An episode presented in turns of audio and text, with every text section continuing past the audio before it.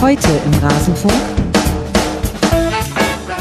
Ich will jetzt auch nicht jede Woche die gleichen, das Gleiche erzählen. Das ist eine beschissene Situation für uns alle. Das kann sich jeder vorstellen.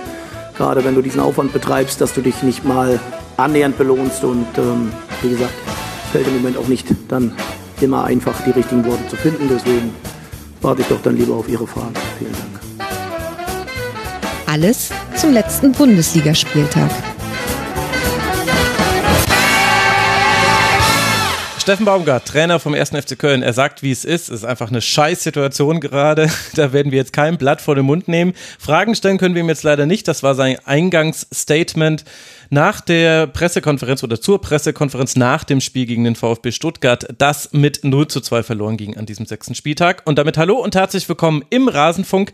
Wir legen hier einen Schwerpunkt auf den FC und da habe ich einen perfekten Gast gefunden. Wer Podcasts hört, der kennt ihn. Axel Goldmann ist hier, der Ed Lost in Nippes von 93 unter anderem. Hallo Axel, schön, dass du da bist. Hallo Max, vielen, vielen Dank. Ja, hat noch ein paar Jährchen gedauert. Freudigen Anlass. ja, ja.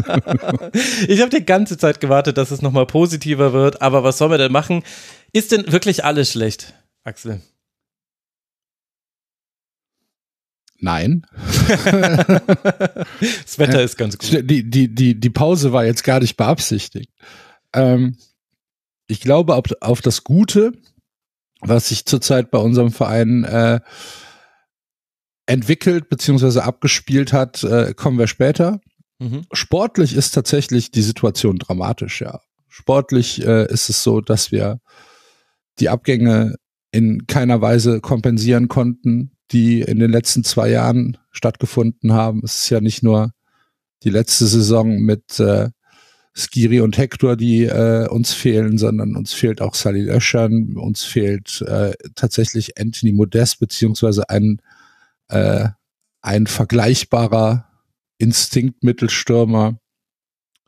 Ähm, du kannst die, du kannst die Liste tatsächlich noch erweitern. Du kannst auch noch weiter zurückgehen und sagen, ja, aber zum Beispiel so ein Sebastian Bornau, äh, der nach Wolfsburg gegangen ist damals, der fehlt uns auch und wurde nicht adäquat ersetzt. Und ähm, ja, es äh, ist halt im Moment unser Schicksal ist vielleicht zu hoch gegriffen, aber es ist im Moment halt unser ähm, unser Ansatz, möglichst günstig Spieler zu bekommen, die äh, eventuell ja, Bundesliga spielen können, sollen, müssen oder vielleicht auch erst in drei Jahren und dann äh, mit äh, Steffen Baumgart irgendwie die Mannschaft aufzubauen, dass sie halt äh, Bundesliga reif ist. Im Moment ist das nicht der Fall. Mhm. Das muss man halt ganz klar so sagen, dass wir zu viele personelle Baustellen haben die ähm, nicht durch Einsatz, Wille und Mentalität ähm, den Leistungsunterschied, den es zu anderen Bundesligamannschaften gibt, weg, wegmachen können. Das ist halt einfach so.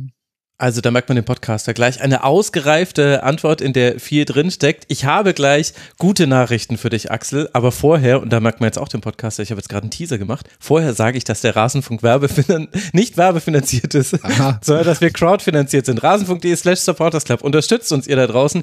Ihr werft mir immer vor, dass ich es nicht ordentlich genug bewerbe. Also wenn das jetzt gerade nicht richtig fies und äh, ätzend war, also rasenfunk.de slash supportersclub Podcast anhalten, uns unterstützen, erst dann weiterhören. Und dann hört ihr nämlich, dass ich zumindest gestern in der Aufnahme, das, äh, wir haben ja gestern schon über den Spieltag gesprochen mit Martin Rafit und Benny Grund. Da ging es sehr taktisch zur Sache. Das ist natürlich wenig überraschend bei dieser Besetzung. Aber, also ich bin auch eher negativ gestimmt, was den FC angeht, weil man halt die Punkteausbeute sieht, weil man sieht, dass sich so ein Muster wiederholt. Also viel Aufwand für zu wenig Ertrag. Man hält in vielen Spielen gut mit, aber man holt daraus keine Punkte.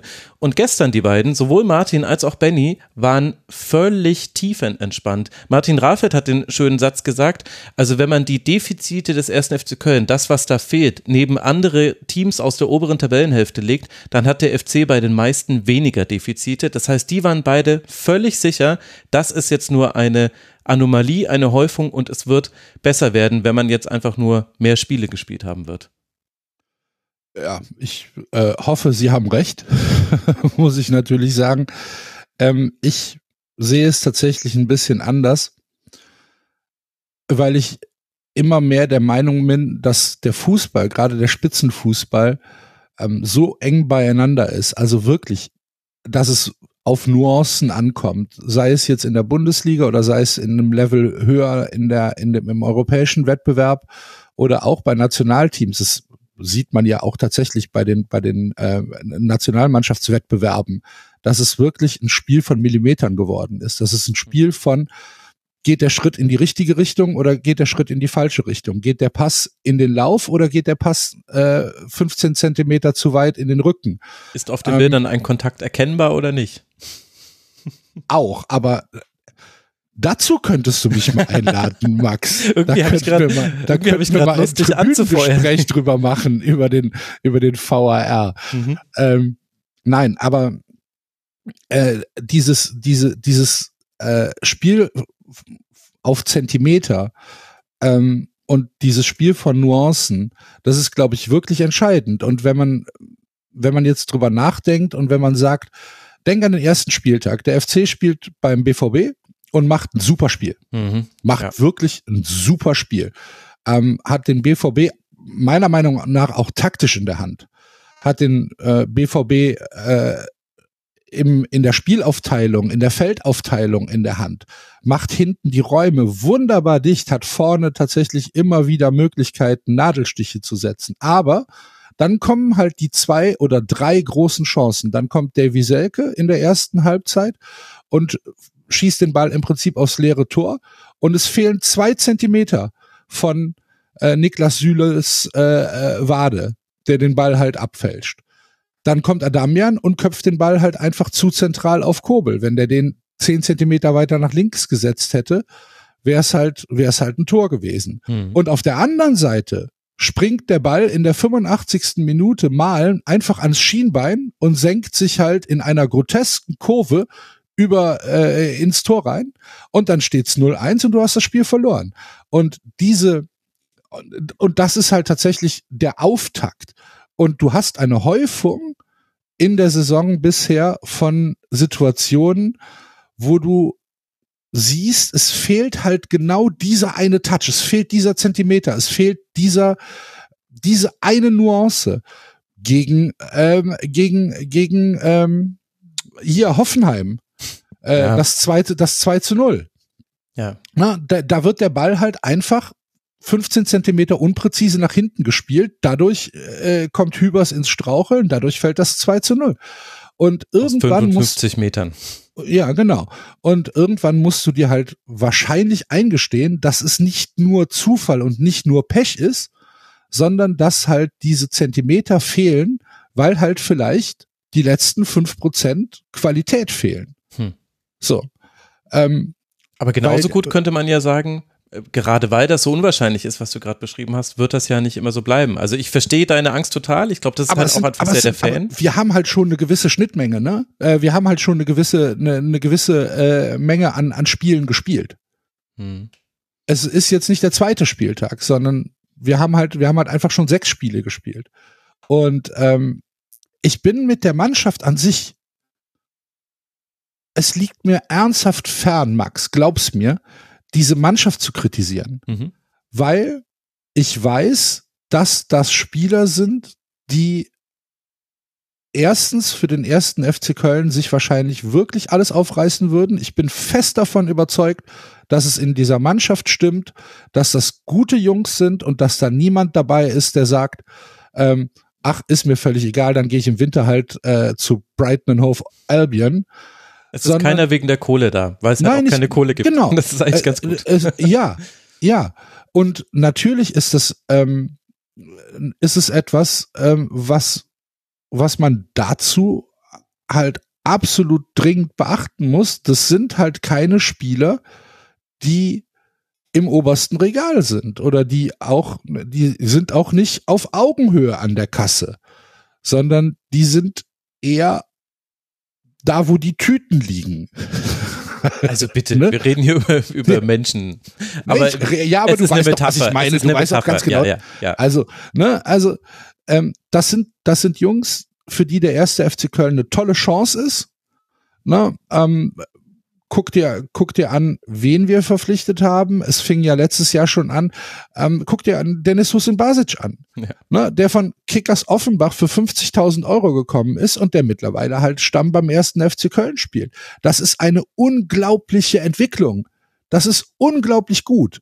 Nur, wenn du es dann halt objektiv siehst und wenn du sagst, wir haben hier einen Dennis Hussein Basic und dann haben wir aber auf der anderen Seite äh, weiß ich nicht, äh, 13 andere Bundesligamannschaften, die halt von einer völlig an, von einem völlig anderen Hintergrund herkommen und einen völlig anderen Ansatz haben, äh, Spieler zu zu holen.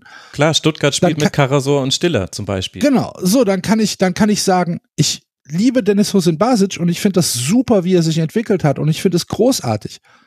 Trotzdem ist es halt einfach kein gestandener Bundesligaspieler hm. bisher. Ne? Er wird sich vielleicht dahin entwickeln und ich drücke ihm alle Daumen und ich glaube das auch. So, und das hast du aber in vielen Mannschaftsteilen. Linden Meiner kam aus der zweiten Liga. Jetzt kam Lead Paccarada aus der zweiten Liga. Ähm, Steffen Tigges, unser Backup, äh, kam von der zweiten Mannschaft vom BVB.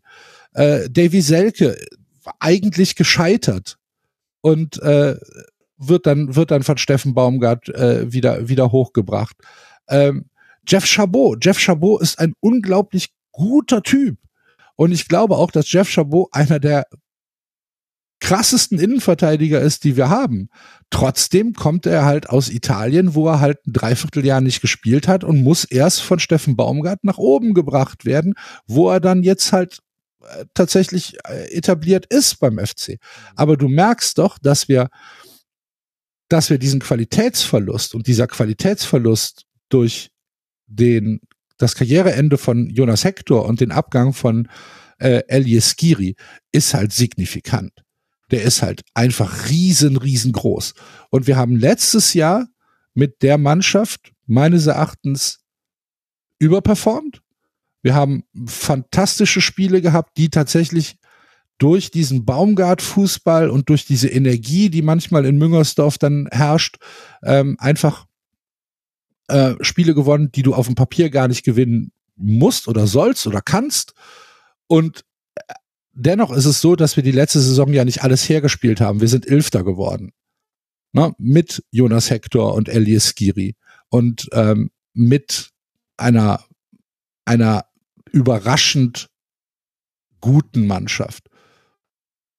So, jetzt sind die beiden weg und du merkst an vielen, vielen Stellen, dass halt die ordnende Hand fehlt mit Jonas Hector. Du merkst, dass bei Alice, dass Alice Giri nicht da ist, wenn die Räume zugelaufen werden müssen, weil halt die Spieler, die jetzt diese Rolle ausfüllen müssen, halt einfach nicht die Erfahrung und äh, einfach auch nicht die Qualität haben. Und das ist keine Kritik an den Spielern, bitte nochmal, sondern das ist völlig normal da spielen halt jetzt Leute, die einfach nicht diese, diese Qualität haben. Und ähm, das muss man doch anerkennen. Ja, ja, also ich verstehe alles, was du sagst und äh, nichts davon ist falsch. Also ich glaube, genauso kann man die Situation beim ersten FC Köln sehen. Man kann sie aber, finde ich, auch ein bisschen mehr wie Steffen Baumgart sehen. Also, äh, und es ist echt selten, dass ich hier auf die Trainerlinie einschwenke, aber dann bin ich jetzt einfach mal der Gegenpart zu dir. Ich bin jetzt Steffen Baumgart in ein bisschen netter, hoffentlich weil Steffen Baumgart äh, guckt halt vor allem darauf, hey, wir haben doch jetzt bis jetzt in jedem unserer Spiele haben wir mitgehalten und wir waren in jedem der Spiele nah dran. Es stimmt, in jedem der Spiele haben entscheidende Situationen gefehlt und das nervt, das sagt er ja auch, es ist einfach eine beschissene Situation, aber obwohl man diesen Qualitätsverlust hatte und der ist ja wirklich immens, wenn man sich das anguckt, was da abgeflossen ist quasi aus dem ersten FC Köln raus, finde ich das wirklich krass und ich meine, du weißt ja, ich gucke sehr viel Bundesliga, ich schaue ja alle Spiele am Spieltag und ich sehe da schon andere Mannschaften, wo ich viel größere Baustellen sehe als beim ersten FC Köln. Ich finde, diesen Blickwinkel kann es schon auch geben auf die aktuelle ja, Situation. Äh, ich bin, ich bin äh, da ja auch gar nicht weit weg. Ich sag halt einfach nur, dass dieses Mithalten dann am Ende leider Gottes ein Muster ohne Wert ist, wenn halt einfach ja, äh, die, die, die, Tore nicht da sind, ne? Und wenn die Ergebnisse nicht da sind. Ich nochmal, ich bin mit der Mannschaft so, wie sie auftritt. Ich kann der Mannschaft überhaupt keinen Vorwurf machen. Ne? Ich, außer, na, bisschen äh, sauer war ich über die zweite Halbzeit in Bremen. Gegen Bremen, ja, die war nicht Ja. gut. Mhm. Muss ich tatsächlich sagen, dass ich die wirklich schlecht fand. Ähm, aber dennoch, es bleibt dabei, wir haben einen Punkt. Jetzt kommt äh, Leipzig, Gladbach, Leverkusen. Ich in, in, in, in beliebiger Reihenfolge. Ich weiß die Reihenfolge gar nicht gerade. Leverkusen, Gladbach, Leipzig. genau, Leverkusen, Gladbach, Leipzig, genau. So, und äh, dann, dann haben wir November. Ja. Gut, ich meine, auch die Spiele müssen erstmal gespielt werden, gerade zu Hause gegen Gladbach. Wir haben vorhin, äh, oder was heißt vorhin? Für Ja, mich war es vorhin, was war heute Nacht? zu Hause gegen Gladbach immer gut aussehen, ne, Max? Ja, ja, ja. Hear me out, Axel. Ich weiß, äh, als Fan denkt man so und man muss ja auch so denken. Aber äh, gestern in der, in der Sendung, äh, da haben die anderen beiden davon gesprochen, es braucht eigentlich nur so ein Brustlöserspiel und äh, da muss mal und ja. Ja, ich, ja, also dein Punkt, ich sehe, ich sehe deinen Punkt. Ich weiß vor allem, dass die Angst halt da ist, dass man halt ausgerechnet dieses Spiel dann auch verliert. Dann wäre es einem, wäre es halt noch mal schlimmer, egal wie der Spielverlauf ist eigentlich. Aber ähm, ich, ich weigere mich komplett alles schlecht zu sehen, weil ich halt auch alle anderen äh, Teams gesehen habe. Und ich weiß halt, was, weißt du, Darmstadt steckt fast ein 4 zu 0 her. Werder Bremen verliert zum zweiten Mal bei einem Aufsteiger mit 2 zu 4 auswärts. Was Augsburg gerade macht, weiß nicht mal Augsburg so genau. Also ich, Mainz. ja, Mainz 05 wird da, Mainz 05 ist für mich wieder erste FC Köln. Mainz 05 war Okay. auch äh, in der, ist eigentlich so relativ grundsolide und wenn die halt mal machen würden, was sie machen sollen, dann würde das auch äh, funktionieren. Also die werden da auch peu à peu wahrscheinlich unten rauskommen. Man kann natürlich sein, dass es äh, mir vor die Füße fällt und wir hatten es natürlich auch schon, dass die Leistung sich den Ergebnissen angepasst hat. Aber im Liga-Vergleich steht der FC wirklich erstaunlich gut da, dafür, dass es ja genauso ist, wie du sagst.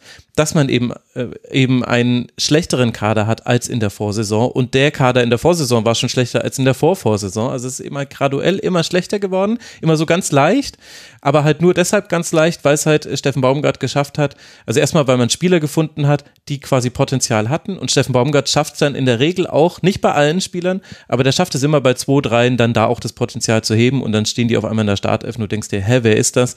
Und zehn Spieltage später wunderst du dich gar nicht mehr, dass Hussein Basic da spielt, weil du hast ihn jetzt schon oft genug gesehen und das hat gepasst.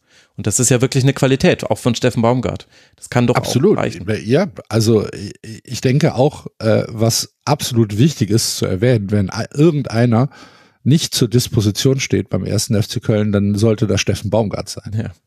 Ne, Also äh, eine, eine Trainerdiskussion aufzumachen, ähm, halte ich für komplett kontraproduktiv.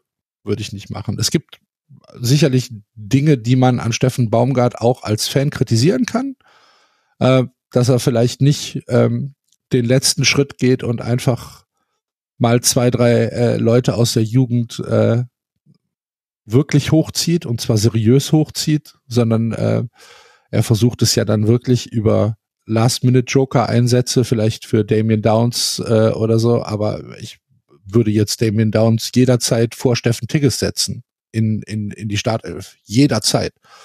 Macht er nicht, weil er da halt wahrscheinlich ein bisschen äh, konservativ denkt. Ähm, du kannst Ist er halt erstmal nur ein Second Downs. Entschuldigung. Ich bin sehr so, spät ins Bett. ich habe dann jetzt auch keine Zeit mehr. Ach komm, als ob du nur die schlechteste, schlechtere Witze gehört hast. Du nimmst mit David zusammen 93 auf. Ja, das ist richtig. Okay, okay. Grüße. Touché. Ja, ich verstehe, ich, ich, ich verstehe den, äh, Aber- den Punkt, äh, den du machen willst. Ja, also dass man das kritisieren kann, aber ansonsten natürlich Steffen Baumgart unumstritten. Wie gesagt, also ich würde, ich würde im Leben hier keine, äh, keine Trainerdiskussion äh, aufmachen. Ich glaube, das würde auch der Mannschaft nicht helfen. Nee, macht ja Weil keiner. Aber, aber den kleinen, Ja, das sagst du. Den macht kleinen keiner. Finger es gibt schon Leute, die das machen. ja gut, man, ja, Ne? okay. also ja. wir haben, wir haben stimmt. ja in Köln auch eine sehr diverse Medienlandschaft. Ne? Also es gibt schon Leute, die ähm, dann mal sagen, hm, wir müssen dann aber auch mal auf äh, Steffen Baumgart gucken. Ja, ja, Würde okay. würd das- ich nicht machen. Ist mir auch schon aufgefallen in den äh, Spieltagspressekonferenzen. Äh, man sieht es aber weniger an den Fragen, weil die in den Spieltagspressekonferenzen sind eh immer dieselben Fragen, irgendwie nach den zwei wichtigen Spielern und was denkst du sonst zum Schiedsrichter, weil man hofft, dass er irgendwas sagt. Aber an der Art und Weise, wie Steffen Baumgart die Fragestellenden anguckt oder auch nicht, so durch sie durchguckt, weißt du ungefähr, welche Fragen die unter der Woche gestellt haben oder welche Artikel sie Sehr subtil ist er nicht. Ne? Also da habe ich mich manchmal schon erschrocken, obwohl ich ja vor dem Bildschirm saß und die Frage gar nicht gestellt habe. Aber äh, das ist äh, was anderes. Äh, ein ein äh, Finger in die Wunde muss ich allerdings noch legen, denn das ist ja was, äh, was man vielleicht dann schon tatsächlich auch an Baumgart äh, kritisieren könnte. Seru Girassi spielt jetzt halt nicht mehr beim ersten FC Köln, sondern beim VfB Stuttgart. Wir wissen natürlich nicht genau, warum Girassi damals gewechselt ist und es ist auch noch ein anderer Girassi als der, den wir jetzt sehen. Aber also ich hätte das jetzt schon auch in Zusammenhang damit gebracht, dass Steffen Baumgart mal ein Interview gegeben hat, in dem er gesagt hat, äh, naja, warum wir wollen, dass unsere Spieler gut Deutsch verstehen, weil ich bin einfach nicht so gut auf Englisch und ich muss wissen, dass äh, bei denen ankommt, was ich sage. Das ist natürlich schon was. Ich meine, du hast ja vorhin drüber gesprochen, wie im modernen Fußball Nuancen zählen. Weiß nicht, ob man sich das so noch erlauben kann. Also hätte ich auch nicht gesagt an seiner Stelle. Bin ich bin ich bei dir. Äh, Finde ich auch eine merkwürdige Aussage. Ähm, ich kann das nicht bewerten. Ne? Also ich, ich, kann, ich kann, ich bin ja nicht dabei, wenn Christian Keller und Steffen Baumgart irgendwie die Kaderplanung machen. Ja. Ähm, und ich weiß nicht, ob Steffen Baumgart zu Christian Keller gesagt hat, ich will nur den deutschsprachigen Raum. Das ist das, was man hört, ne? dass ähm, Steffen Baumgart halt jemand ist, der Spiele aus dem deutschsprachigen Raum hat, um halt kommunikativ äh, immer auf Augenhöhe mit, mit dem Spieler sein zu können. Ähm, ob das dann tatsächlich so ist, wenn Florian Kainz anfängt, äh, seine, seine Landessprache zu sprechen, versteht Steffen Baumgart die auch nicht. So, weiß ich nicht. Aber ähm, äh, ich kann das, ich kann das nicht bewerten. Ich halte die Aussage für falsch und ich halte die Aussage auch für ungeschickt. Ähm, aber bewerten kann ich sie nicht. Ja, ist auch äh, jetzt eine olle Kamelle, ist mir nur jetzt in dem Zusammenhang. Nee, also das ist schon Thema. Also es gibt, es gibt tatsächlich auch, ähm, reden wir da auch drüber, dass halt dieser, dieser Raum an Spielern durch diese Einschränkungen natürlich extrem klein ist. Ja, wenn, wenn du dann sagst, ja, ich will aber ähm, weiß ich nicht, äh, niemanden aus, äh, keine Ahnung, aus dem afrikanischen Raum oder aus dem asiatischen Raum, weil ich die Sprache nicht verstehe, ja, dann zwängst du dich halt selber in ein Korsett, äh, wo halt der, der Raum an Spielern immer kleiner wird, der dann für uns realisierbar ist. Vielleicht gibt's in Südkorea äh, Spieler, die äh, uns weiterhelfen können, die aber dann nicht auf dem Zettel stehen, weil halt das Scouting sagt, nee, wir gehen nicht so weit weg, sondern wir wollen halt lieber Leute haben, die, äh, die hier kommunikativ äh, direkt reinpassen. Ich weiß es nicht. Kann Wobei ich nicht man sagen. jetzt in der Vergangenheit jetzt auch nicht gerade dadurch aufgefallen ist, dass man irgendwie aus aller Herren Länder da Spieler vereint hätte, oder? Oder vergesse ich da jetzt gerade irgendwie wichtige Spieler? Ja, nee, aber wir haben ja, also der erste Fußballclub Köln war ja schon ein Verein, der äh, gerne, gerne mal Spieler geholt hat, die äh, bei anderen nicht auf dem Scouting-Zettel standen, vielleicht aus, aus den richtigen Gründen. Ja gut, aber halt, da gehst ne? du ja jetzt in So. die Horst Held-Zeit zurück, oder? Ja gut, also wenn du, wenn du jetzt auf, äh, auf die letzten zwei Jahre gehst, äh, dann ist das sicherlich richtig, ja. Hm. Aber gut, ich meine, auch das äh, sind Dinge, die von außen ein bisschen schwer zu bewerten sind. Aber was wir bewerten können, ist ja, dass überhaupt jetzt Transfers stattgefunden haben in diesem Sommer. Ist das nicht eigentlich etwas grundsätzlich Positives? Äh, Du musst jetzt nicht so tief ins Detail gehen wie Khaled Nahar, weil niemand kann so tief ins Detail Nein, gehen wie das Khaled Nahar. möchte ich mir auch nicht anmaßen. Aber äh, kannst du mir ganz kurz den Stand bei der Transfersperre sagen? Im Dezember geht's weiter, habe ich mir das richtig Nee, also ein Datum gibt's nicht. Es gab eine Anhörung jetzt vorm Kass. Hm. Ähm, dort wurden halt, äh, das war ja dann wirklich die erste Anhörung mit, äh, mit Zeugenladungen äh, und allem drum und dran. Und ähm, da wurde, wurden dann halt die verschiedenen Positionen ausgetauscht. Das heißt, der Spieler hat seine, ähm, seine Sicht der Dinge dargelegt. Ähm, es wurden Zeugen vom ersten FC Köln äh, mitgebracht beziehungsweise berufen, die tatsächlich auch äh, Ljubljana Vergangenheit haben, also der Ex-Präsident und so weiter. Ähm, der FC hat seine Sache vorgetragen, wie er es sieht. Ähm, es gab kein Urteil. Ähm, Cool. es, ja, ich glaube, das war aber auch zu erwarten. Also ich kenne die Mechanismen des internationalen Sportgerichtshofs nicht und ich bin da wahrscheinlich sogar relativ dankbar für, dass ich die nicht kenne. Ähm, aber es wird halt wahrscheinlich irgendwann ein schriftliches Urteil geben und dann Das war's dann. Also ich glaube nicht, dass es nochmal zu einer Verhandlung kommt. Jedenfalls, wenn ich das richtig verstanden habe. Ich Nee, glaube, die Verhandlung. Das die Verhandlung hat stattgefunden und jetzt wird halt beraten. Was auch immer es da zu beraten gibt. Ich kann es dir nicht, weiß es nicht. Ja, Sportgerichte schwierig. Aber das heißt, ähm, ich meine, sie war ja quasi aufgehoben, deshalb konnte man es im Sommer wechseln. Und aber irgendwann in den nächsten Monaten wird dann klar sein, gibt es jetzt eine Verurteilung oder nicht. Genau, also die, die, ähm, das eigentliche Urteil der ähm, des, des, vom, vom Fußball, dass der FC mit einer zweijährigen äh, Transfersperre belegt worden ist, da, der ist vom Kass erstmal äh, aufgehoben worden, bis es halt ein Urteil, bis es ein Urteil vom Kass gibt. Und ähm, dadurch durften dann halt jetzt im Sommer äh, Transfers stattfinden. Ja. Das Problem an der Sache ist, Max, ähm, diese Aufhebung des Urteils hilft oder hat uns im Zweifel gar nicht so viel geholfen. Weil wann finden Transfers statt? Transfers werden doch im Frühjahr versucht Hm. einzutüten. Na, es gibt dann Gespräche mit Spielern. Ähm, die finden ja nicht äh, Mitte Juni oder Mitte August statt, es sei denn, es geht halt um Last-Minute-Transfers, sondern wirkliche Transfers, ähm, wo du sagst, das ist ein interessanter Spieler von uns, den möchten wir haben, da fängst du ja früh mit an. Und du willst ja auch früh mit Spielern planen, genauso wie Spieler planen möchten, wann, wo sie im nächsten Jahr spielen. Und wir hingen halt einfach in der Schwebe bis in den Sommer rein. Hm. Und natürlich ist es dann schwierig, zu einem Spieler zu gehen und zu sagen, pass auf, wir würden dich gern für den ersten FC Köln akquirieren. Und dann sagt der Spieler, ja, dürft ihr das denn? Und dann sagt der FC, ja, keine Ahnung.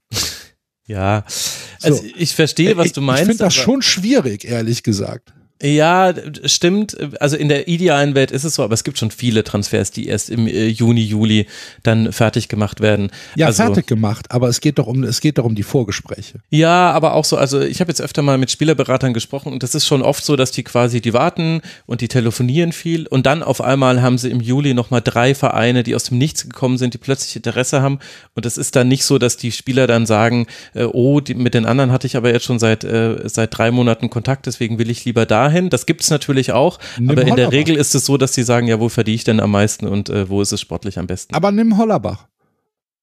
Mhm. Also Benedikt So. Hollerbach von Wien Wiesbaden, Ja. ja.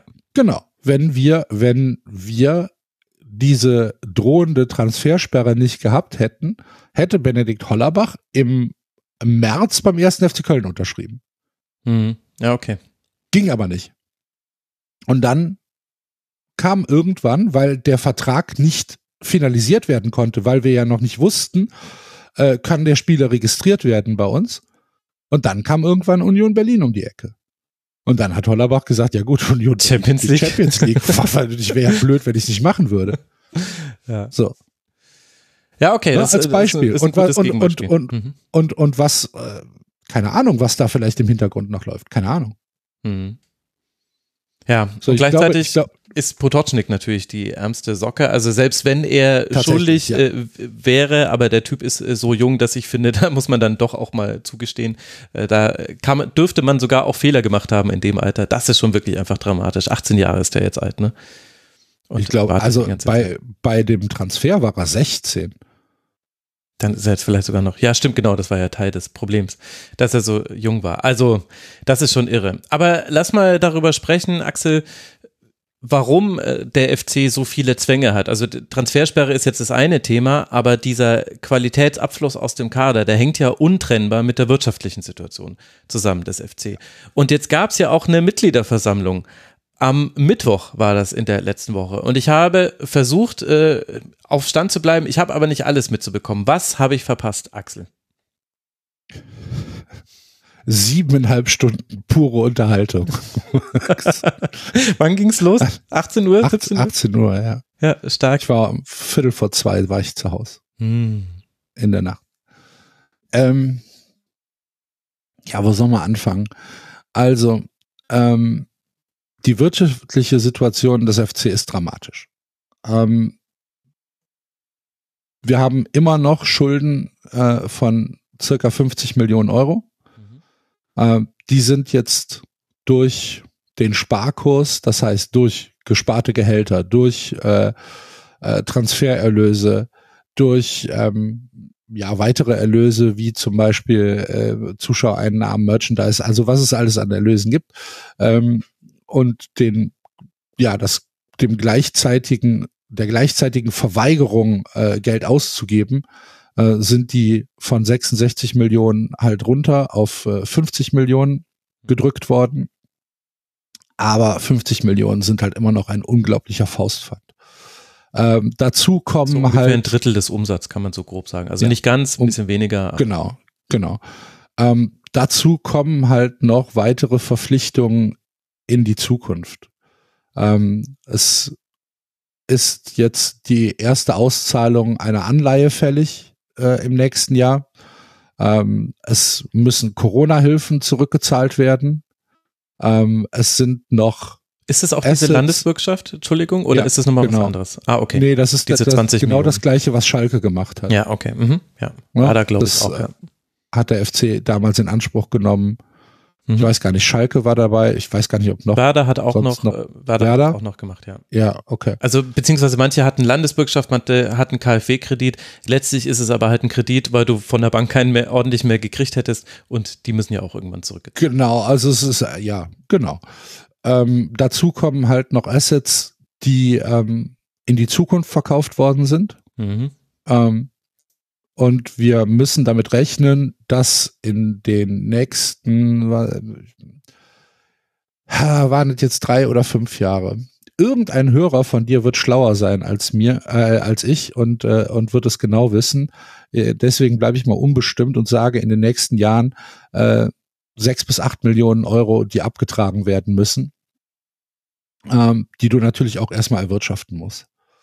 Und darum Äh, sind das jetzt dann Zinsen oder sind das quasi schon nee, das sind das sind Sachen, die Catering-Einnahmen und so weiter, die ja genau, das sind Sachen, die äh, in die Zukunft verkauft worden sind. Ja, das hatte ich mir Durch- aufgeschrieben. Das war ja im letzten Jahr alles.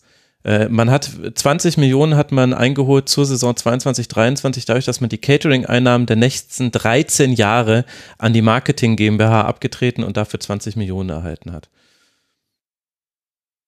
Und dann, Herzlichen Glückwunsch. Ähm, das ist aber äh, tatsächlich noch nicht mal alles, sondern es wurden ja auch Merchandise-Sachen in die Zukunft äh, verkauft. Ähm, und das ist halt, und das muss man ganz klar so sagen, äh, Alex Werle, ne?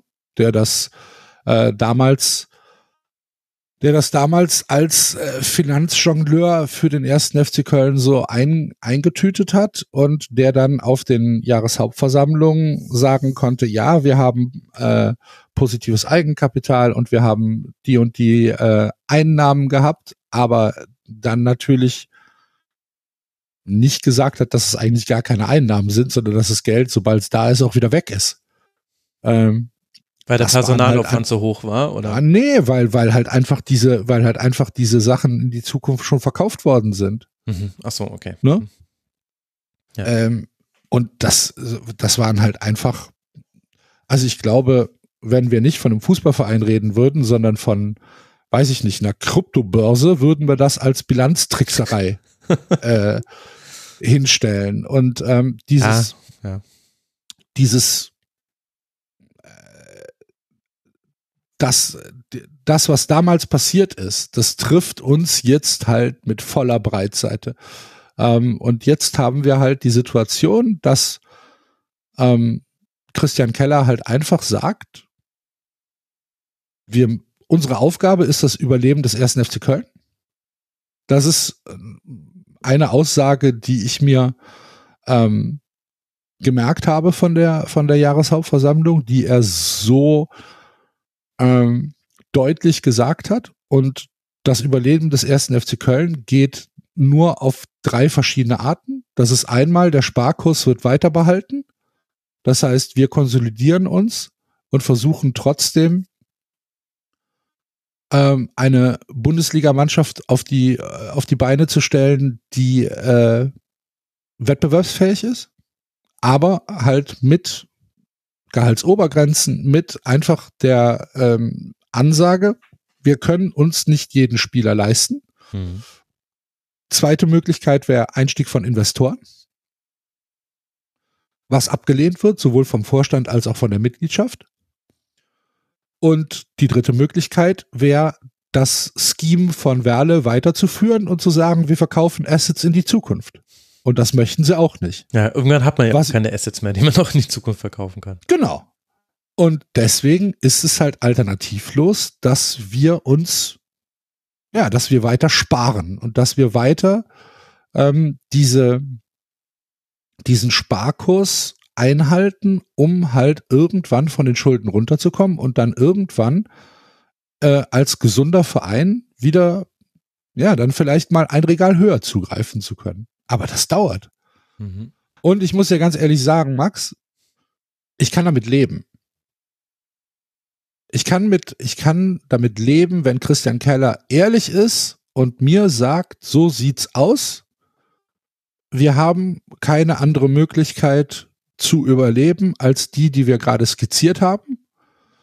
Und wenn dann die Konsequenz daraus ist, wir sparen und ähm, gehen damit das Risiko ein, sportlichen Wertverlust zu haben, dann ist das zwar auf der einen Seite natürlich, äh, ja, kacke, weil Fußball ist natürlich etwas, was mir wichtig ist und wo ich sage, natürlich will ich, dass der FC gewinnt.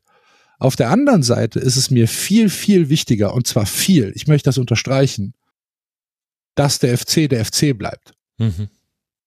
und dass wir niemals einen sportlichen Erfolg eintauschen dürfen gegen ähm, einen Kontrollverlust. Wenn eben Und damit- Investoren ich- reinkommen zum Beispiel. Genau. Und ich kann damit leben. Und ich stehe damit nicht alleine da, weil wenn ich mir anschaue, dass auf der Jahreshauptversammlung, auf der Mitgliederversammlung ähm, am Ende dann 95 Prozent der anwesenden Mitglieder für die Abschaffung der äh, Notverkaufsklausel äh, gestimmt haben. Das heißt, ähm, soll ich das kurz ausführen, Ja, sehr gerne. was es ist? Mhm. Äh, ähm, wir hatten 2011, glaube ich, 2011 oder 2012, ich weiß nicht mehr genau, ähm, wurde in die Satzung ähm, der Passus aufgenommen, dass der Vorstand ähm, bis zu 12,5 Prozent der Anteile der KG auf Aktien an Investoren beziehungsweise an strategische Partner abgeben darf, ohne vorher die Mitgliedschaft zu befragen. Das unter der Voraussetzung, dass gravierender wirtschaftlicher Schaden dem ersten FC Köln drohen könnte, wenn das nicht passiert. Jetzt war das natürlich nicht wirklich definiert, was ist gravierender wirtschaftlicher Schaden und so weiter. Ähm, aber dieser Passus steht da drin. Ähm, der Antrag war dann halt, dass wir als oder dass, dass das Mitglied, das den Antrag gestellt hat, äh, sagt, wir glauben euch als Vorstand, dass ihr das nicht macht. Äh, tun wir. Per, also meine persönliche Meinung, ja, glaube ich auch. Ne? Also ich hege nicht das Misstrauen, dass, das, dass dieser Vorstand jetzt ähm, hinter unserem Rücken Anteile verkauft hätte, glaube ich nicht. Aber es kann ja auch mal ein neuer Vorstand kommen. Mhm. Und äh, es können sich ja, Dinge ändern sich, gerade im Fußball relativ zügig. Deswegen möchten wir halt in der Satzung diesen Passus gestrichen haben, dass also vom ersten Prozent an oder vom, vom, von, von der ersten, vom ersten Anteil, der verkauft wird am ersten FC Köln, die Mitglieder zu befragen sind. Ähm, damit haben wir die volle Kontrolle über, über diesen Verein. Und wenn dann irgendwann in irgendeiner Mitgliederversammlung in der Zukunft der Großteil beziehungsweise die Majorität der Mitglieder sagt, so, jetzt reicht es uns, wir müssen jetzt Investoren haben, dann ist das eine Mitgliederentscheidung. Dann ist das ein demokratischer Prozess, dem ich mich dann, auch wenn ich eine andere Meinung habe, zu beugen habe und zu sagen habe, ja, okay, aber das hat der Großteil der Mitglieder entschieden. Und damit kann ich leben. Ne? Ja. Äh, wenn, wenn ein Vorstand sagt, ja, ma, ich glaube aber da hinten, ah, da könnte wirtschaftlicher Schaden kommen, wir verkaufen jetzt 12,5 Prozent und wir müssen uns von niemandem Rechenschaft äh, ablegen, damit kann ich nicht leben. Und deswegen wurde halt dieser Antrag äh, gestellt und wie gesagt, ist mit 95 Prozent äh, der anwesenden Mitglieder durchgegangen, was glaube ich ein ziemliches Statement ist. Wie viele Leute Ja. waren so grob da? Äh, am Anfang 1300, am Ende 600. Okay, okay. Mhm. Ja, gut. Also es war klar. keine Hoodie-Mitgliederversammlung. Ja, genau. Also kurz für die, die sich nicht mehr erinnern, der VfB Stuttgart hat so durch kostenlose Hoodies, die verteilt wurden, sich sehr viele Mitglieder zur Versammlung geholt, die vielleicht nicht ganz so tief in manchen Themen drin waren, wie Leute, Der die FC. sich dafür engagieren. Ach nee, es war der FC, stimmt. Ja. Was hat denn der VfB Stuttgart verteilt? Die hatten das doch auch mal. Der VfB Stuttgart Da hat gab's diese? Image-Videos gedreht. ja, ja, doch- na gut, die waren natürlich. Diese Zeichentrick-Videos. Ja, gut, die, die mit, äh, die in Berlin gedreht wurden mit, äh, oder ach so, nee, das habe ich jetzt mit der Trikotkampagne äh, verwechselt. Ich habe mich an die Trikotkampagne erinnert, die quasi mit Berlinern, mit Stuttgartern in Berlin gedreht wurden. Was zwar authentisch ist, aber irgendwie dann auch. Klar, das ist die Leute genau. irgendwie. Ich war auf einem Konzert in Stuttgart am Freitag und da, da hat die Band als erste Ansage gemacht, Mensch, wir müssen alles zurücknehmen, was wir gestern in Berlin gesagt haben. Ihr seid natürlich das fantastischste Publikum und ich dachte mir, was denn, da standen doch dieselben Leute. Also, ihr redet hier. Hätte mich nicht gewundert, wenn geboot worden wäre. Aber das ist ein anderes Thema. Ich versuche mal kurz äh, zusammenzufassen, die Lage beim FC, wie ich sie sehe, und dann äh, korrigierst du das, wenn es falsch ist. Ähm, oder beantwortest meine Frage, die ich dann nämlich stellen wollen würde. Also ich glaube, es gab so zwei ganz große Fehlentwicklungen. Das eine war eben das, dass man zukünftige Erlöse schon äh, verkauft hat. Das heißt quasi, selbst wenn jetzt der Umsatz, der ist ja jetzt zum Beispiel auch auf 172 Millionen gestiegen, man weiß aber gar nicht so genau, ohne all diese Abhängigkeiten zu kennen, wie viel davon landet überhaupt dann auf dem Konto der KGAA und wie viel wird dann quasi wieder weggeschoben. Das ist das eine, was passiert ist in der Ära Werle. Und das zweite war, dass man Spieler teuer gekauft hat und vor allem mit sehr langfristigen Verträgen ausgestattet hat, dass du die dann auch sehr lange noch bezahlen musstest, selbst wenn sie vielleicht sportlich dann doch nicht die Rolle gespielt haben, die man sich erhofft hat. Das ist so, würde ich sagen, waren so die zwei Fehlentwicklungen, die jetzt zur aktuellen Lage geführt haben im Großen. Ja, also es gibt einmal natürlich wirklich die sportliche Fehlentwicklung, die ähm, sicherlich sehr viele falsche Personen oder ja, es ist schwierig, das jetzt zu bewerten, aber die sehr viele Personalentscheidungen beinhaltet hat, ähm, die ich als Fan zum Beispiel nicht nachvollziehen konnte. Sagen wir mal als, als bestes Beispiel die völlig ohne Not ähm, durchgeführte Vertragsverlängerung von Markus Gistol äh, in der in der in der Winterpause äh, vor zwei Jahren, wo Horst Held sagt, so, ah, das ist, das läuft so super, so, du kriegst jetzt noch mal ein Jahr Vertrag, was halt völlig unnötig war, weil der Vertrag lief ja noch bis zum bis zum Sommer und dann hätte man, wenn Markus Gistol mit dem FC nach Europa gekommen wäre, hätte man immer noch sagen können, ja, hast du dir verdient, äh, jetzt kriegst du halt noch ein Jahr aber doch nicht im Winter, um dann zu sagen, ja, das sind ja nur zwei Millionen, ist ja nicht schlimm.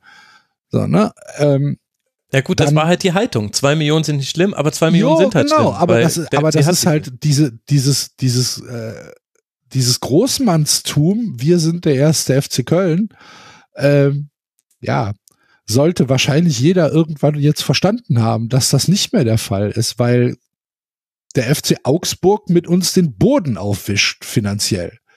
Weil es natürlich auch ein Investorenverein ist, aber egal. Ähm, so, und äh, das war das war das eine. Das heißt, du hast sportliche Entscheidungen getroffen, die viel Geld gekostet haben und nichts gebracht haben. Und du hast auf der anderen Seite halt finanzpolitisch beziehungsweise vereinspolitisch Entscheidungen getroffen, die uns ja auch heute noch äh, betreffen und die uns auch in der Zukunft noch Schwierigkeiten bereiten werden. Und das ist halt dramatisch. Hm. So, und es spricht tatsächlich in meinen Augen, spricht hier, wird das viel zu wenig thematisiert, dass Alexander Werle den ersten FC Köln tatsächlich äh, kurz vor den Ruin getrieben hat. So, und die Taktik dahinter, und das ist jetzt natürlich, können jetzt Leute sagen, ah, das ist aber Verschwörungstheorie, sehe ich nicht, aber in dem Moment, wo du immer näher an den Abgrund gehst und in dem Moment, wo du immer näher an einer, an einer Handlungsunfähigkeit kommst als Verein, umso gieriger nimmst du dann natürlich vielleicht einen, einen, einen Fallschirm in die Hand oder umso gieriger greifst du dann halt zu einem, zu einem Rettungsstrick. Hm. So, und äh, irgendwann wäre der Punkt gewesen, wenn Alexander Werle den Verein nicht verlassen hätte, dass er sich da vorne hingestellt hätte und gesagt hätte, wir haben zwei Möglichkeiten. Entweder wir holen jetzt Investoren hier in den Verein oder wir können morgen äh, ins, äh, in, in, ins Insolvenzverfahren gehen, kriegen keine Lizenz mehr und starten im nächsten Jahr in der, in der vierten Liga. Eure Entscheidung, liebe Mitglieder. So, das wäre die Konsequenz daraus gewesen. Und dann hast du natürlich, dann hast du gewonnen als Werle. Zum Ja. Glück haben wir. Gab es da nicht auch schon die Präsentation irgendwie auf Chinesisch für den ausländischen Markt, die man über irgendeinen gab. PDF äh, finden konnte? Was es alles gab. Also ja. Aber, äh, aber gut, aber was wir jetzt, was mich interessiert, sind nämlich dann die Konsequenzen daraus. Und ich finde nämlich im Sportlichen kann man es ja besser als irgend, äh, nirgendwo sonst beschreiben. Es werden eben nicht mehr krasse Gehälter gezahlt, man holt sich nur noch äh, eine gewisse Art von Spielern, die auch nur noch ein gewisses Geld kosten kann. Und man sieht auch, der Personalaufwand so langsam rutscht er runter. Also während man bei der letzten gemeldeten Zahl 21, 22 noch auf Rang 12 war im deutschen Profifußball, ist eigentlich zu erwarten, dass das von den 77 Millionen wahrscheinlich jetzt schon Richtung 70 Minimum gesunken ist, weil es gibt da quasi eine Tendenz. Das sehen wir. Aber was wird denn sonst noch so getan? Weil wir sprechen viel logischerweise über Sportliche, über Christian Kellermann, über die Transfers, über Steffen Baumgart.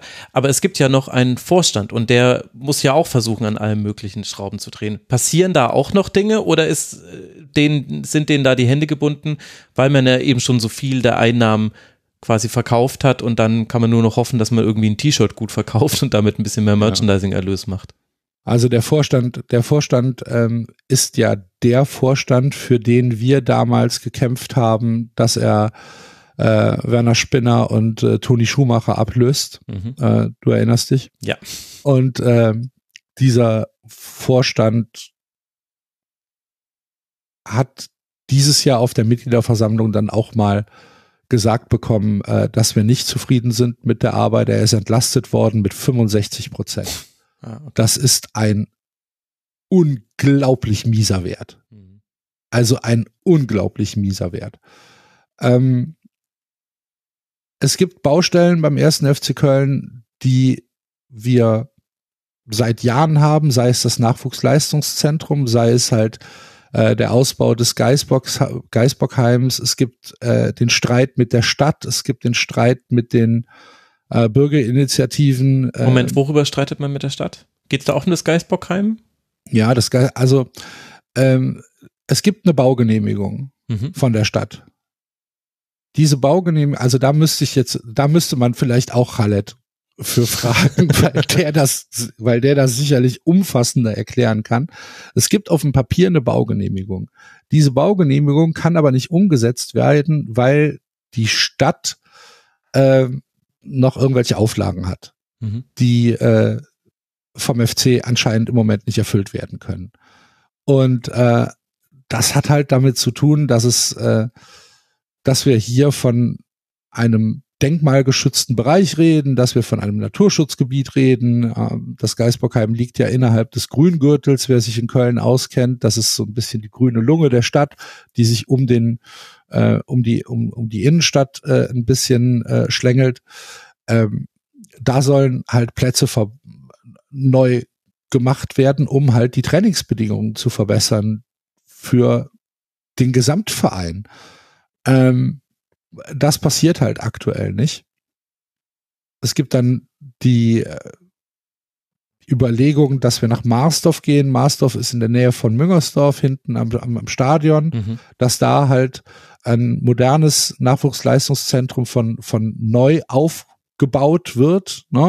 ähm, was bei uns als Fans natürlich nicht auf ähm, unglaubliche Gegenliebe stößt, weil für uns ist das Geisbockheim halt was Emotionales. Es ist halt etwas, ähm, was wir erhalten möchten, weil es halt die Heimat unseres Vereins ist und äh, weil dort ähm, die historische Trainingsstätte des ersten FC Köln ist und weil wir das halt erhalten möchten. Aber die Welt ist kompliziert geworden in 2023, ne? Und es gibt halt verschiedene Interessen und äh, es gibt äh, verschiedene verschiedene Initiativen, die es äh, versuchen, dem ersten FC Köln so schwer wie möglich zu machen, auch innerhalb der Stadt. Dass der Vorstand da viel Arbeit vor sich hat, sehe ich ein. Ergebnisse sehe ich halt nicht. Ob der Vorstand das halt einfach nicht wirklich gut genug kommuniziert oder ob da wirklich nichts passiert, das kann ich, nicht, kann ich nicht sagen, weil ich nicht dabei bin. Aber für mich unterm Strich bleibt halt, ich sehe keine Ergebnisse. Ich sehe, ich sehe auch wenig Kommunikation. Ähm, dann stellen sie sich hin und sagen, yo, alles wird besser, ähm, wir launchen bald eine neue App. Dann denkst du ja, also, was? Wie, wie eine neue App? Ist mir doch egal. Ja, wird doch jetzt alles Doch, besser. Axel, Ja, wird jetzt alles besser. Hat ihr etwa das NFTs oder was? Das Erlebnis FC wird durch die neue App besser. Wird's denn jetzt spürbar anders? Das ist die, erste Frage, Äh, die ich mir ist- immer stelle. spürbar anders ist natürlich auch ein großes Thema, weil der FC ja ähm, diesen Slogan, also ich sag mal, der Vorstand diesen Slogan halt immer noch benutzt und tatsächlich damit einigermaßen kokettieren geht. Und niemand will ihn haben. Niemand will spürbar anders haben. Es gibt keinen Menschen, den ich kenne. Und zwar völlig losgelöst, ob das jetzt meine Bubble ist oder irgendeine, irgendeine andere FC-nahe Bubble, die sagt, ja, spürbar anders. Das ist genau so. So definiere ich den ersten FC Köln. Und so ich definiere ich nicht. eine heraufziehende Erkältung, ehrlich gesagt. Ich bin irgendwie Ja. spürbar anders als sonst. Genau. Und dann gibt's halt noch die Geschichte mit, ähm, die, die jetzt am Mittwoch sehr hochgekocht worden ist mit, mit Infront. Ähm, Infront ist unser Verma Vermarktungspartner. hm. Ähm, und Infront hat uns Gauselmann als, äh, als Partner vorgeschlagen, in Anführungsstrichen. Ähm, wie ich dann lernen musste, ist ein Vorschlag von Infront gar kein Vorschlag, sondern es ist ein Befehl. Äh, das, das ist, ja, das ist euer Partner, weil der Vertrag mit dem, mit Infront sagt, wenn Infront einen Partner findet, ähm, und der FC lehnt diesen Partner ab, müssen wir trotzdem Infront bezahlen. Also muss der FC trotzdem Infront bezahlen und muss äh, ähm, Provisionsgebühren bezahlen. Das heißt, wir haben überhaupt keine Möglichkeit, diesen Partner abzulehnen. Wahrscheinlich innerhalb von abgesteckten Bereichen, weil uns wurde dann tatsächlich gesagt, die rote Linie für, für Partner des ersten FC Köln ist Rüstung, Prostitution und Waffen. so, dafür, dafür machen wir keine Werbung. Der Rest geht. und äh, du musst kurz sagen, äh, Gausemann ist äh, Sportwetten sind das, oder? Oder? Ja, das ist, das ist mehr als Sportwetten. Es ist halt Merkur, ne? Es ist halt, es ist halt äh, Spiel, ähm, äh, die, hier Automatenaufsteller und äh, genau, Spielhallen und die machen alles Mögliche. Und das wird halt sehr, sehr, sehr, sehr kritisch gesehen. Und äh, hat der Vorstand im Leben nicht mit gerechnet, dass er da äh, diese, diese, ähm, ja, diese Ansage bekommt, dass wir halt einfach finden, dass es kein toller Partner für den ersten FC Köln ist. Ähm, wie gesagt, dieser, dieser Satz äh, von Rejek, Rejek ist ja der äh, Mensch, der aus Bielefeld äh, zu uns gekommen ist, der Finanzvorstand, der dann gesagt hat, ähm, unsere rote Linie sind halt Rüstung, Prostitution und Waffen. Den fand ich bemerkenswert, ehrlich gesagt. Den fand ich wirklich bemerkenswert. Und ich muss ja ganz ehrlich sagen, wenn der erste FC Köln mit einer Trikotwerbung für Glock auflaufen würde, es wäre ich, mein Trikot wär's. Ach, Axel. Also ich muss sagen, mit dieser roten Linie ist er eigentlich, also Weißt du, der FC Bayern, der holt sich Jerome Boateng wieder zurück in die Mannschaft. Ja. Völlig ohne Not. Ja. Also, äh, und, und man, man hat Visit Rwanda statt äh, Qatar sich ausgewählt als neuen Trikotsponsor. Also irgendwie ist man da auch in der Tradition von vielen anderen Bundesligisten. Vielleicht orientiert man Absolut, sich da auch. aber es ist trotzdem ein Satz, Ja, der merkwürdig ist, oder? Also das äh, muss ich auf einer Mitgliederversammlung nicht machen. Ja gut, aber es deutet halt vor allem auf ein anderes äh, Problem hin. Das ist halt einfach die Abhängigkeit von Vermarktungsagenturen. Also Ja. ich habe das in der Leben ja rausgearbeitet, dass das so ein Trend der 90er war, in dem halt manche Vereine immer noch gefangen sind und andere nicht. Und wenn du da eben so eine Konstellation hast mit Infront, äh, ich, kann mir das sehr gut vorstellen, dass es so ist, dass die quasi, die bekommen ja quasi anteilig ähm, etwas an den Vermarktungserlösen für eben dafür, dass sie die ganze Vermarktung organisieren und verkaufen. Und da gibt es eben sowas wie eben eine, dass du der Aufwand, der entstanden ist bei der Suche nach einem Partner, der muss äh, beglichen werden, wenn dieser Partner nicht ausgewählt wird. Aber das ist ja ein Beispiel von ganz vielen, wo sich wieder zeigt, ja, deswegen sollte man dann doch eben versuchen, Dinge selbst zu machen, selbst wenn es die ersten Jahre wehtut, weil man sich Know-how aufbauen muss. Und ehrlich gesagt, will ich mir auch gerade gar nicht vorstellen, wie Sponsoring aussähe beim FC, wenn man das komplett selbst machen würde. Aber es hat eben halt auch Vorteile. Absolut. Ja. Also, Das ist, ist wahrscheinlich der Unterschied zwischen einer, zwischen einem professionellen Fußballverein und dem ersten FC Köln. Ich weiß es nicht.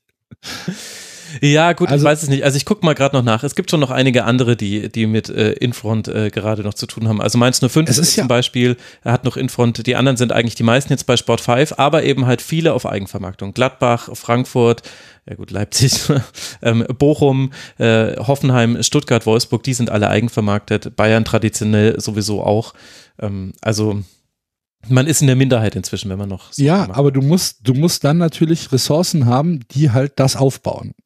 Ne? Und ähm, da müssen wir ja im Moment gar nicht drüber reden, dass wir diese Ressourcen im Moment nicht bereitstellen können.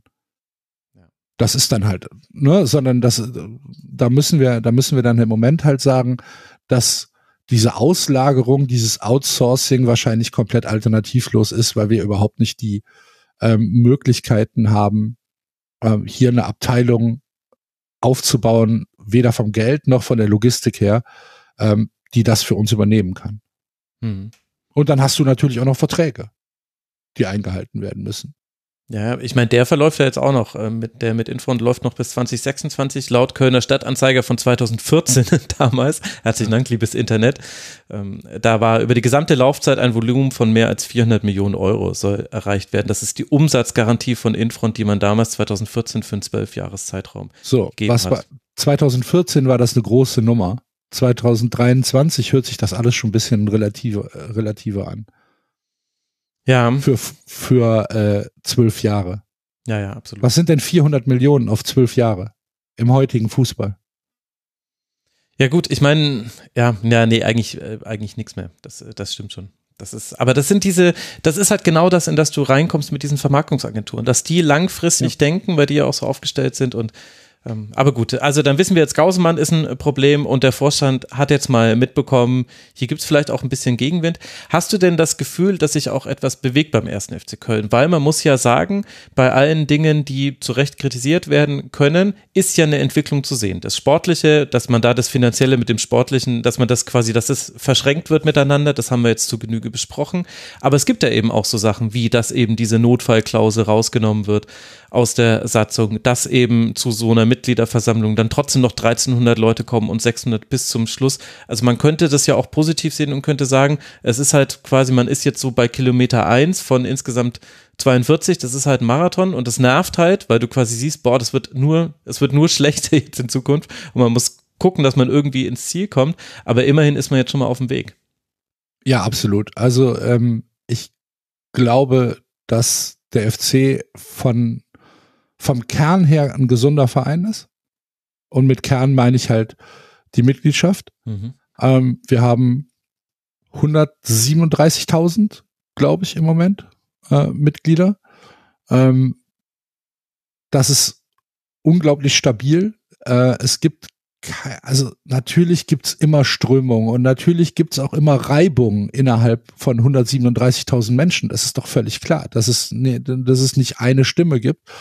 Ähm, aber ich glaube, dass wir im Kern und in dem, was wir wollen, nämlich ein mitgliedergeführter Verein bleiben, mit 100% Selbstbestimmung, eine sehr, sehr breite ähm, Übereinstimmung haben innerhalb der Mitgliedschaft.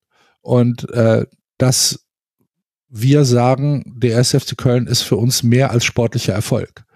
Das ist, ähm, glaube ich, ein essentieller Satz, ähm, der auch innerhalb der, ja, der Menschen, mit denen ich rede, sowieso, aber auch mit bei Leuten, ähm, die vielleicht nicht in meiner Bubble sind, äh, immer wieder auftaucht, dass wir sagen, wir möchten den FC so behalten, wie er ist, nämlich als unser Verein und nicht als ähm, irgendein Marketingkonstrukt für äh, einen Investor. Ja, aber Moment Ähm, mal, Axel, willst du mir gerade sagen, der FC sei spürbar anders?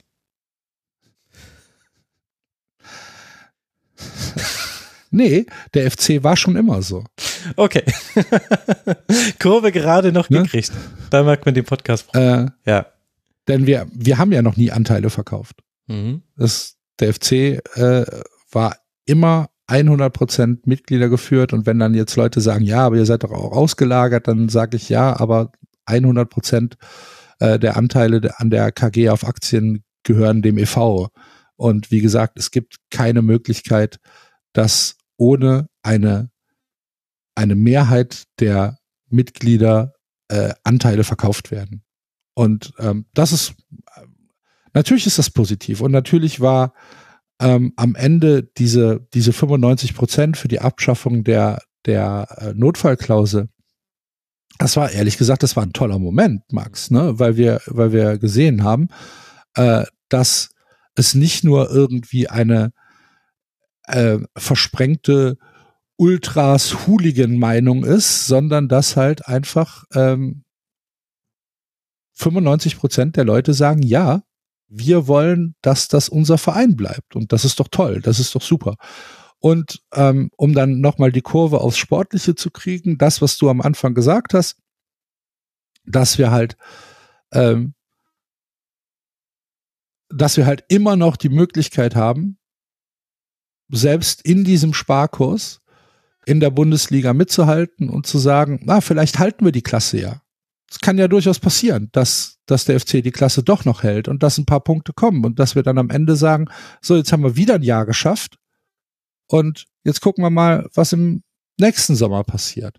Und dass du dich dann halt einfach ähm, Stück für Stück an diesem Seil wieder nach oben ziehst und irgendwann sagst, wir sind der erste FC Köln, wir sind großer Verein. Wir sind in dieser Region der größte Verein, den es gibt. Wir sind äh, unter den 15 größten Sportvereinen der Welt, der Welt. Äh, mit 137.000 Mitgliedern. Wir sind tief verwurzelt in dieser Region. Wir haben eine, ähm, ein, ein, ein leidenschaftliches und leidensfähiges Publikum. Und es gibt viele Leute, Max in Köln und Umgebung, die sehr, sehr viel für den ersten FC Köln tun werden. Und ähm, ich, ja, das, was wir im Moment erleben, ist eine sportliche Momentaufnahme, die dramatisch ist. Die Gründe haben wir jetzt in der letzten Stunde besprochen. Aber es ist nicht so, dass ich diesen Verein aufgebe. Auf gar keinen Fall. Eben, genau. Und das ist ja, das ist ja der eigentliche Kern und das darf man bei allem nicht vergessen, wenn man, wenn man über so sportliche Momentaufnahmen spricht und auch hier ich immer mit meinen Zahlen. Ich finde das halt sehr wichtig und ich glaube auch, dass man Fußball besser versteht, wenn man so ein bisschen zumindest in den Zahlen drin ist. Aber am Ende geht es immer um den Verein.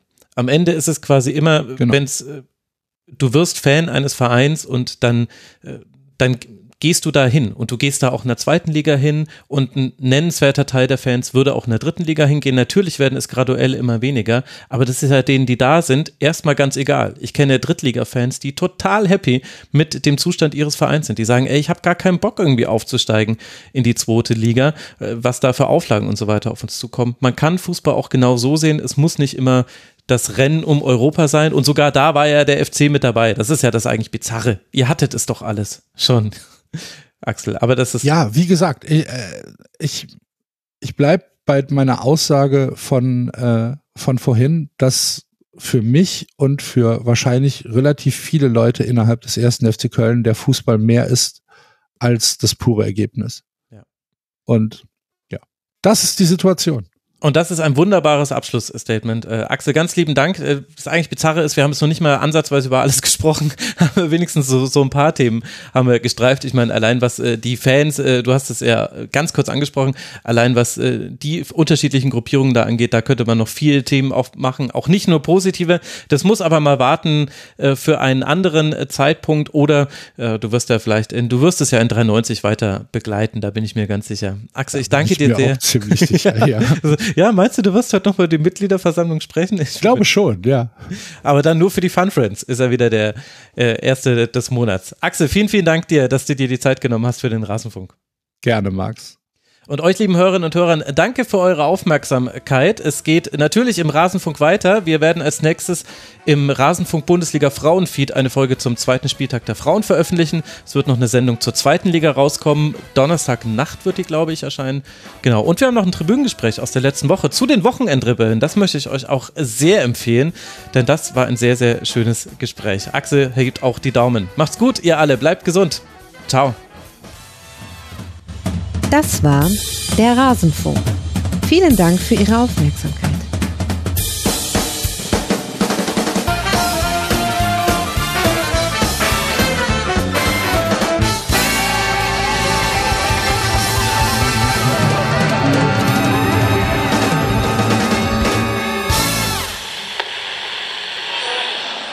Ganz ehrlich, wer hört sich den Scheiß denn an?